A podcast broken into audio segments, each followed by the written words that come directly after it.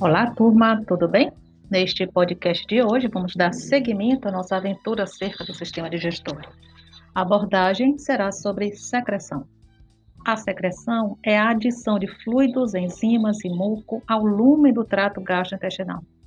Estas secreções são produzidas por glândulas, glândulas salivares, né? E aí temos a saliva, pelas células da mucosa gástrica, né? Temos a secreção gástrica, pelas células do pâncreas exócrino, então temos a secreção pancreática, e pelo fígado, né? Que estou me referindo à bile. Neste podcast, vamos nos deter à secreção gástrica. As células da mucosa gástrica secretam um fluido chamado suco gástrico. Os quatro principais componentes do suco gástrico são o ácido hidroclorídrico, o pepsinogênio, o fator intrínseco e o muco. Juntos, o ácido hidroclorídrico e o pepsinogênio iniciam o processo de digestão de proteínas. O fator intrínseco é necessário para a absorção de vitamina B12 e vale ressaltar que é o único componente essencial do suco gástrico. O muco protege a mucosa gástrica da ação corrosiva do ácido hidroclorídrico e também lubrifica o conteúdo gástrico. A mucosa gástrica contém diversos tipos celulares que secretam os vários componentes do suco gástrico. Correlacionando os tipos celulares e seus respectivos produtos de secreção com as divisões anatômicas do estômago, e aí eu estou me referindo ao fundo, corpo e antro, sugiro que façam uma tabela com quatro colunas e com os respectivos títulos. No primeiro, vamos colocar o tipo da célula, na segunda coluna, os produtos secretados. Na terceira, o estímulo para a secreção. E na quarta coluna, a função. Vamos iniciar pelas células mucosas. Estas estão localizadas no antro do estômago, secretam muco e bicarbonato, ah, e pepsinogênio também. O estímulo para a secreção é a estimulação vagal, com a irritação da mucosa o muco e o bicarbonato exercem efeitos protetores e neutralizantes sobre a mucosa gástrica, estabelecendo uma barreira física entre o lumen e o epitélio. Células principais, localizadas no corpo do estômago, secretam lipase gástrica com atuação na digestão dos lipídios e o pepsinogênio, um precursor inativo da pepsina. O estímulo para a secreção é a redução do pH gástrico, estou falando acerca da secreção ácida aí do estômago, como também a acetilcolina. Ah, algumas observações. Primeira, a estimulação vagal é o estímulo mais importante para a secreção de pepsinogênio. E a segunda observação, quando o pH do conteúdo gástrico é reduzido pela secreção de hidrogênio pelas células parietais, o pepsinogênio ele é convertido em pepsina, começando o processo, então, de digestão das proteínas células parietais, localizadas no corpo do estômago. Secretam ácido hidroclorídrico, fator intrínseco.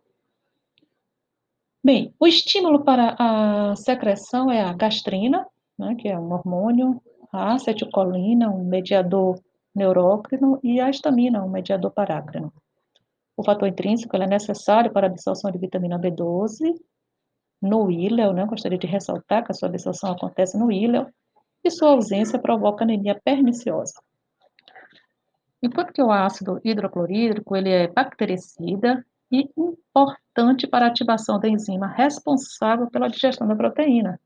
Ou seja, o pH gástrico baixo é importante para a conversão do pepsinogênio inativo, secretado pelas células principais, em sua forma ativa, que é a pepsina. Cada uma das substâncias que estimulam a secreção de hidrogênio pelas células parietais, como histamina, acetilcolina e gastrina, se liga a diferentes receptores na célula parietal e tem um diferente mecanismo de ação. Além disso, a acetilcolina e a gastrina têm efeitos indiretos através da estimulação da liberação de histamina. Célula G, localizadas no antro do estômago, secretam o hormônio gastrina, o estímulo para a secreção é a distensão do estômago, a presença de peptídeos, né, pequenos e aminoácidos, e a estimulação do nervo vago. A gastrina estimula a secreção de hidrogênio, que poderá ser por via direta e por uma via indireta por causar a liberação de histamina pelas células enterocromafins. Célula enterocromafins. Secreta histamina na mucosa gástrica, que se difunde por um mecanismo parácrino até as células parietais. Nesta se liga receptores chamados H2, provocando então a secreção de hidrogênio pelas células parietais. O estímulo para a secreção da histamina é a gastrina e a acetilcolina. Aqui é, vamos comentar um pouco sobre os bloqueadores dos receptores localizados na célula parietal. Primeiro, a cimetidina bloqueia os receptores H2, que são receptores da histamina, e assim bloqueia a sua ação nas células parietais, ou seja, inibe a secreção de hidrogênio. Segundo, a histamina, além de favorecer a secreção do hidrogênio, consequentemente a produção do ácido hidroclorídrico, né, por se ligarem ao receptor. Ela potencializa as ações da acetilcolina e da gastrina, que também estimulam a secreção de hidrogênio. Portanto, os bloqueadores de receptores H2, como a cimetidina, têm maior efeito do que esperado. Né? Estes fármacos, eles bloqueiam a ação direta da histamina e também bloqueiam os efeitos da acetilcolina e da gastrina, que são potencializados pela histamina. A acetilcolina é liberada pelos nervos vagos, que suprem a mucosa gástrica e se liga diretamente a receptores muscarínicos. Isso nas células parietais. A atropina bloqueia os receptores muscarínicos e assim bloqueia a ação da acetilcolina. A acetilcolina potencializa as ações da histamina e da gastrina. Agora, a atropina, ela bloqueia os efeitos vagais diretos sobre as células parietais que são mediadas por acetilcolina, mas ela não bloqueia os efeitos vagais sobre a secreção de gastrina, porque o neurotransmissor na sinapse com as células G não é acetilcolina. Então, a taxa de secreção de hidrogênio ela é regulada pelas ações independentemente tanto da histamina como da acetilcolina e da gastrina, bem como por interações entre essas três moléculas. A interação é chamada potencialização, que se refere à capacidade de dois estímulos produzirem uma resposta combinada que é maior do que a soma das respostas individuais.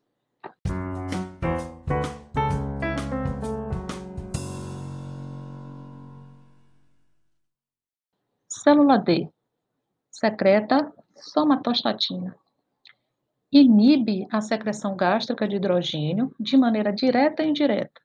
Na via direta, a, a somatostatina ela se liga a receptores nas células parietais. Nas vias indiretas, a somatostatina ela inibe a liberação de histamina pelas células heterocromafins e a liberação de gastrina pelas células G. O estímulo para a sua liberação é a acidez do, no estômago, e aí o pH está em torno de 2. Observação.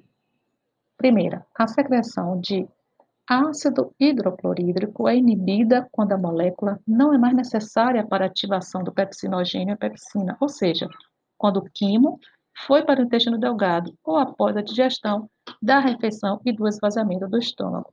Segundo, o quimo no duodeno inibe a secreção de hidrogênio, tanto diretamente como por intermédio de mediadores hormonais como o GIP e a secretina. Bem, caminhando, caminhando para o final do podcast de hoje, vamos abordar sobre o mecanismo celular da secreção de HCl. Nas células parietais, o dióxido de carbono e água são convertidos em hidrogênio e bicarbonato. Esta reação é catalisada pela anidrase carbônica. O hidrogênio é secretado para o lumen do estômago por meio da bomba hidrogênio-potássio TPase. O cloro segue o hidrogênio até o lumen ao se difundir por canais de cloro na membrana apical, portanto, o produto da secreção das células parietais é o HCl. Na membrana basolateral, do outro lado, o bicarbonato produzido é absorvido para a corrente sanguínea através de um trocador de cloro, ou seja, ocorre a troca de cloro por bicarbonato. bicarbonato absorvido é responsável pela maré alcalina, que pode ser observado no sangue venoso gástrico após a refeição, caracterizada aí pelo pH alto. Né? Por fim, este bicarbonato é secretado de volta ao trato gastrointestinal através das secreções pancreáticas. Isso para neutralizar o hidrogênio no intestino delgado.